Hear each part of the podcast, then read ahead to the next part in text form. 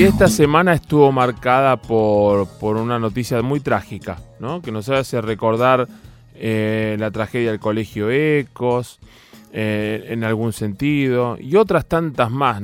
Tal vez no son tan frecuentes últimamente, por suerte, o no, no, pasa tanto eh, este tipo de tragedias viales donde hay tantos muertos, donde hay tantos heridos. Y, lo que impacta mucho es cuando son chicos, tan chicos. Yo, yo estaba el otro día manejando y siento, escucho la noticia. Yo tengo una prima en zona sur de Gran Buenos Aires que realiza este tipo de excursiones a mundo marino, con chicos de escuela primaria. me asusté mucho. Después dijeron que era de Benavides, zona norte, dije, no, no, trabaja ese mercado. Pero dije, no, no me puedo tranquilizar porque no sea mi prima. Es una tragedia, todavía no habían dicho si había muertos o no, pues era muy temprano cuando lo escuché. Y después, bueno, lamentablemente el saldo que hasta ahora lleva, dos chiquitas muertas, a una nenita ayer me enteré que le habían amputado también un brazo, hay chicos graves, y lo que, lo, que queda, ¿no? Como es impotencia, indignación, eh, ¿se le puede llamar accidente de tránsito o esto es incidente de tránsito sin ponernos a jugar al chofer, que son choferes profesionales, tal vez quitándole nombre y apellido o, la carátula de, de este caso puntual, pero quiero saber si estamos mejorando los argentinos en cuanto a la conducción y si hay algún estudio que marque la conducción en lo que son medios de transporte. Porque si uno se lleva o se fía por lo que pasa en la ciudad de Buenos Aires, somos un desastre los peatones, cuando somos peatones, los conductores de autos particulares, un desastre los colectiveros, un desastre los tacheros, un desastre los motoqueros, los ciclistas y ahora los que andan en monopatín. Creo que somos un desastre todos los que estamos en la calle. Vamos a preguntarle a quienes manejan cifras, datos duros, eh, concretos, con mucho estudio y también en el contexto de todo el país, en el contexto internacional, cómo es la situación hoy de los argentinos al volante. Pablo Azorín es el jefe de Seguridad Vial y Medio Ambiente de la, parte de la, Oficina Argentina la Federación Internacional del Automóvil. Pablo, Mario Caira te saluda. Gracias por estar en Caira aquí en Caira. ¿Cómo va? ¿Qué tal, Mario? Encantado. Un buen día. Estoy, un poco lo que, estoy en lo cierto, esto somos todos un desastre, depende. yo me subo un monopatín, me imagino que voy a infringir muchas leyes o reglas, o voy a hacer muy, me agarro una moto, cosa que no me gusta, me caigo, pero si lo manejo también. Si me pongo de tachero, aunque tenga la licencia, seguro. Somos un desastre al volante, ¿no? Eh, pero esto es algo que sucede en, te diría en toda Latinoamérica y bueno, en otros países más serios porque hay más controles y porque han tenido también una, digamos, unas, han hecho más campañas, más concientización sobre los sobre los más pequeños, entonces otra generación. Pero acá es fundamental el control, ¿no? Lo que eh, la fiscalización en mediano y al corto plazo te va a ayudar para el cambio, y no el control únicamente de papeles, sino el control para ver en condiciones de que se encuentran las cubiertas, los controles de alcoholemia, los controles de cómo las, luces del vehículo. Y, y, en este caso en particular, en cuanto a Argentina, bueno, debo decir que Argentina, al ser un país muy grande y, otros países que son pequeños también tienen esta falencia, no existe coordinación. Es decir, eh, cada municipio, cada provincia, cada estado tiene su propia ley de tránsito, si bien la ley nacional de tránsito es una ley de adhesión, pero está en cada provincia y cada municipio en adherirse y si se adhiere, en adherirse parcialmente, con lo cual esto se hace muy difícil a la hora de controlar también. Esto no es algo menor. Ahora, con el caso de la tragedia que pasó en la Ruta 2 hace un par de días atrás, Supuestamente el, micro tuvo siete revisiones técnicas en lo que va del año. El conductor no arrojó positivo en, prueba de, narcótico eh, y de alcohol.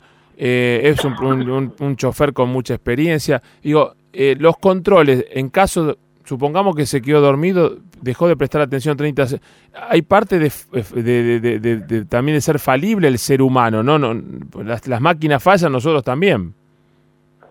Sí, totalmente. Y muchas veces las empresas se preocupan por esto, tratan mm. de no ser tan reactivos, sino anticiparse este tipo de cosas y tener políticas de, de, conducción de cada tantas horas, bueno, que si condujo una noche anterior, que por 24 horas tenga descanso, pero no, muchas veces lo, también pasa que, que los empleados, los conductores tienen otro trabajo aparte, entonces no descansan las horas necesarias. Eh, es, una, es una sumatoria de cosas, también vemos que eh, resulta innecesario salir a, la ruta de madrugada, y el, riesgo es exponencial, por más que el, el siniestro se ocurrió durante el día, bueno, pero este conductor ya venía, no venía totalmente descansado, ya había salido a las 3 de la mañana y se habría levantado, calculo, a la 1 de la mañana en el caso de haber estado durmiendo. Mm.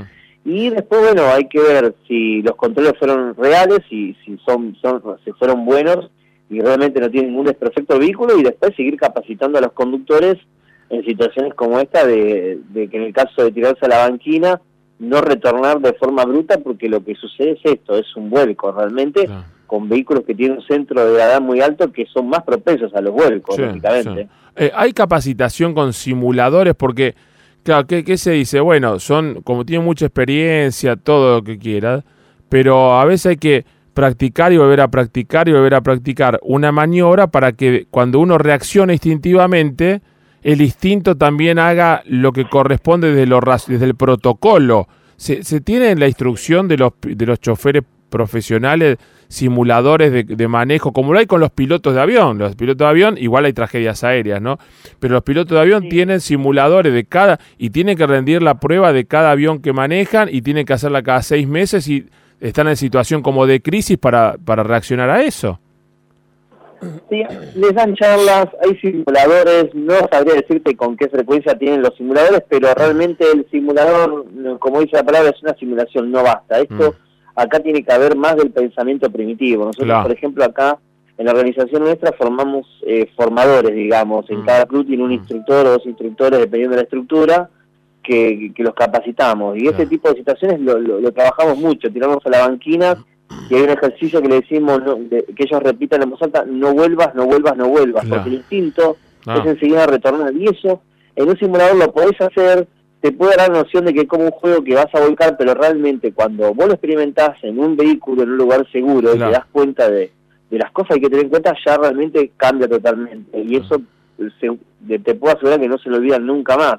Entonces estas cosas hay que entrenarlas para que la automatice y reducir ese riesgo de, error humano para reaccionar bien en un momento de pánico. eso es lo que hay que trabajar. ¿Estamos mejor que hace un tiempo en cuanto a siniestralidad eh, en, las rutas, en, la conducción de, unidades de transporte profesional y también en particular, ¿no? ¿O seguimos con esos números alarmantes y aberrantes que, venimos teniendo históricamente de 7.000 muertos por año y no sé cuántos heridos y todo lo que... Uno cuenta los muertos, pero los daños colaterales a los que no se mueren son muchos también. Mira, es relativo eso, porque te diría que no, la idea sería que no haya gente que se mate porque son ah, muertes absurdas y son totalmente evitables, o conductores o peatones. Lo que sí se puede decir que va aumentando el parque automotor y, la cantidad de víctimas de accidentes de tránsito en la Argentina se mantiene, no es que suben, es decir, ah, ah, más o menos 200, más menos 100. Eh, lo que se debe hacer es una elaboración se hacen eh, estudios acá en Argentina de, la siniestralidad, donde la mayor parte ocurre en las ciudades, y acá la moto tiene un rol, oh. pero eh, un rol protagónico oh. fundamental. Si bien es verdad que ha crecido la bicicleta, va a crecer el monopatín, pero la moto, la moto realmente como tal hay que hacer algo y hay que incluir políticas que se vayan mm. fuera de lo tradicional, fomentar el uso del transporte público y demás. Y después sí, hay que charlar más con los peatones, hay que eh, realizar acciones para bajar los límites de velocidad mm. y también el uso del cinturón de seguridad. Hace mucho que no se hace una buena campaña, una campaña, digo, no solamente desde el punto de vista que sea lindo el video, sino de concientización del cinturón de seguridad, que se salga a controlar de los beneficios del cinturón de seguridad, no solamente para el conductor, sino también para todos los pasajeros, inclusive en este tipo de buses, que por lo general realmente yo tomo el el, colectivo cada tanto, por mm. larga distancia, y no la gente no tiene la, cultura de colocárselo, lamentablemente. No, no, a mí me pasó, yo por, por un tema profesional, no había vuelo a la noche desde Córdoba capital, ya a la hora que terminé de dar una charla, tenía que volver de Carlos Paz, me dijeron, mira, te conviene ver en un bus eh, VIP, con coche cama, todo, que yo, pues a mí no me gusta mucho viajar en ruta de noche pero tenía que estar a las siete y media dando clases en la universidad. bueno, si no hay otra, dale, nueve y media sale el, bus, llega a las siete y media retiro. Lo primero que busqué cuando me subí a mi butaca no es a ver cómo abría la cama, sino dónde estaba el cinturón de seguridad. Entonces, como yo ya había cenado todo, me puse el cinturón y después desplegué la cama y después de que pasó de, por Córdoba Ciudad intenté dormir y lo logré, más allá de la, de la, de la desconfianza que uno tiene en viajar a la ruta de noche. Pero luego veía a la gente iba, venía, iba, venía, venía, y cuando se sentaba no se ponía el cinturón de seguridad, y cuando se dormía tampoco. No, ahora es que en octubre de este año salió una resolución, la 149, que no solamente obliga a las empresas a que tengan el cinturón de seguridad en sus colectivos, sino a realizar un video como hacen cuando viajamos en avión, mm. de, explicar que es obligatorio siempre el uso del cinturón de seguridad, salvo uno cuando vaya al baño, bien, o cuando quiera tomar algo del bar y demás. Y, y, por otro lado también, bueno, quizás también este, revisar, bueno, ver si estos vehículos hacer otro otro ensayo si son tan tan inestables porque el ensayo que se ha hecho en su momento por la por el INTI es un ensayo donde se inclina el, el, micro doble piso a 28 grados pero son mm. ensayos estáticos no son ensayos dinámicos mm. entonces eh, eso también hay que ver hay que prestarle bastante atención y bueno y, por sobre todo encontrar qué fue lo que pasó para remediarlo para mm. minimizarlo y hacer acciones correctivas que, que que, impacten también no solamente en las empresas, sino también en todos, en los pasajeros, en los mayores, en los mayores que, viajaron también tienen eh, tienen su cuota de decir por qué los chicos no iban no iban atados, eh, tendrían que ir a ver todos atados, para eso es lo que va un mayor a un viaje de estos, ¿bien? Mm.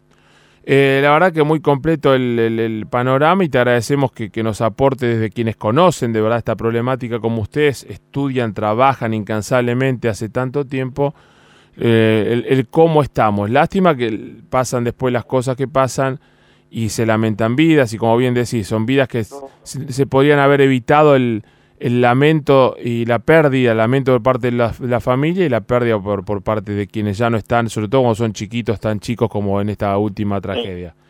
Eh, Pablo, eh, gracias de verdad, muchísimas gracias.